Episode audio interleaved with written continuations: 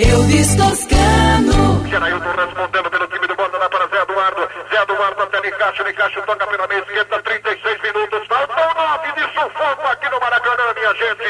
Bola com Soares pela esquerda. Bom lançamento para Zé Eduardo. Pode marcar o segundo, tirou. O futebol, em alguns, está diretamente ligado à cultura e identidade dos brasileiros, além de ter um lugar cativo também no coração dos torcedores paraibanos.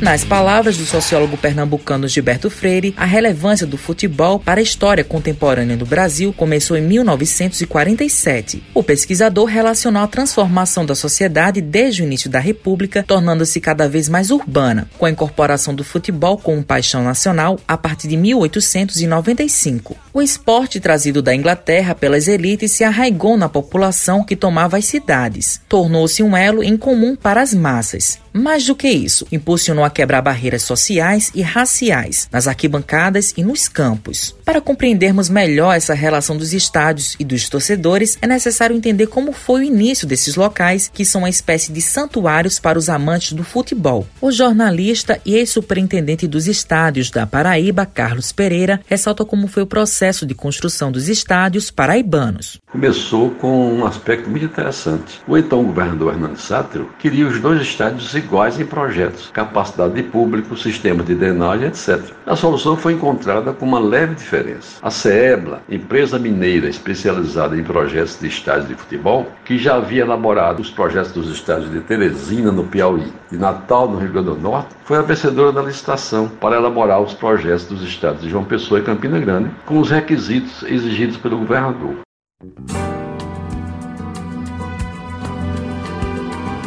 Carlos Pereira esclarece as características dos projetos capacidade para 40 mil espectadores, que era uma exigência da CBF, parte da arquibancada principal, sombra, tarde, coberta, onde foram colocadas as cadeiras, algumas cativas, adquiridas durante o período de construção e cujos proprietários tinham direito de uso sem pagamento de ingressos nos dias de jogos por um prazo de 20 anos, podendo ser transferidas para descendentes com documento registrado em cartório e cuja propriedade poderia ser renovada por mais de 20 anos através de novo contrato com os valores devidamente reajustados. Creio que ainda hoje as cadeiras cativas são utilizadas em dias de grandes jogos.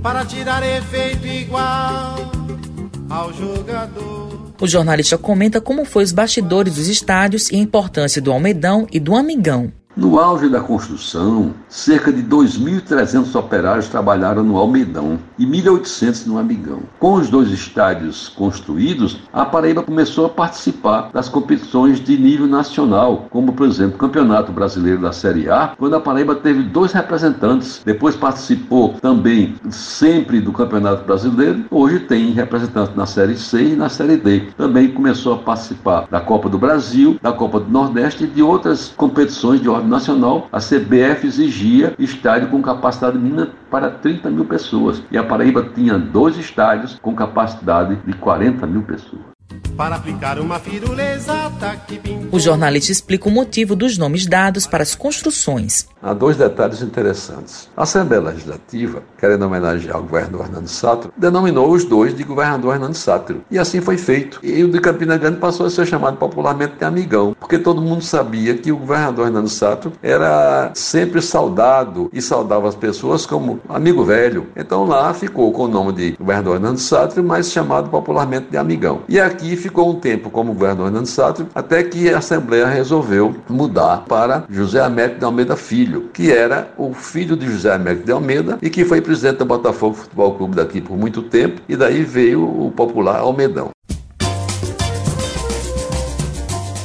O jornalista esportivo Stefano Vanderlei ressalta os pontos marcantes em relação ao futebol paraibano. Um amigão foi inaugurado dia 8 de março e o Almeidão um dia depois, 9 de março. Aí o Botafogo do Rio fez a inauguração primeiro do Amigão, dia 8 de março, contra o Campinense, e no dia 9 de março contra o Botafogo da Paraíba. E não tinha refletor no começo. Aí depois teve a inauguração dos refletores. Aí veio o Flamengo do Rio de Janeiro. Aí o Flamengo inaugurou contra o Alto Esporte os refletores do Almeidão e contra o 13 os refletores do Amigão. Já as cidades de Cajazeiras e Souza, Cajazeiras só foi ter o Perpetão em 1985 e o Marizão só em 94. Cajazeiras passou justamente a alavancar mais o futebol, assim como em Souza, praticamente que o futebol era amador até então, antes dos anos 90.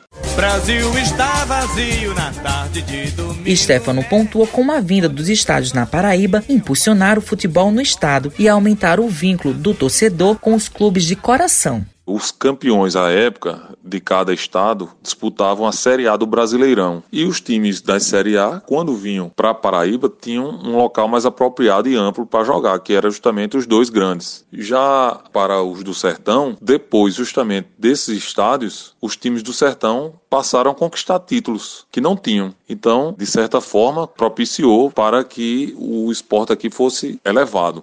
Olha o sambão aqui. É o jornalista esportivo destaca quais foram os principais jogos que mais marcaram o futebol paraibano. Em 86, o São Paulo foi campeão, perdeu apenas dois jogos. E um desses dois jogos que o São Paulo perdeu foi no Amigão para o 13 por 1 a 0. E o São Paulo de Kaká perdeu também para o 13 em 2002 no Amigão pela Copa do Brasil. Fora os encontros que teve entre 13 e Campinense que lotava o estádio. No Almeidão, a gente também teve o jogo que o Botafogo da Paraíba jogou contra o Flamengo de Romário, 3 a 3 que Romário fez um gol com a ajuda da mão, o juiz não viu, que também lotou o Almeidão. Foi um dia marcante. Também 87, a final do Campeonato Paraibano entre Botafogo e Alto Esporte. Os dois times de João Pessoa fizeram a final e também lotou o Almeidão. Foi estrandoroso. E o ápice disso foi a conquista do único campeonato brasileiro que um time da Paraíba conquistou, que foi o Botafogo em 2013, campeão brasileiro da Série D. E foi no Almeidão o palco de um paraibano título de campeão brasileiro.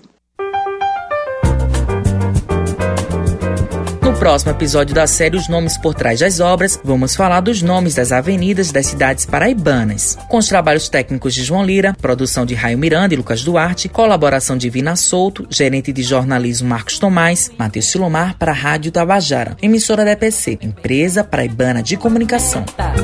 Defendida pelo goleiro que joga na seleção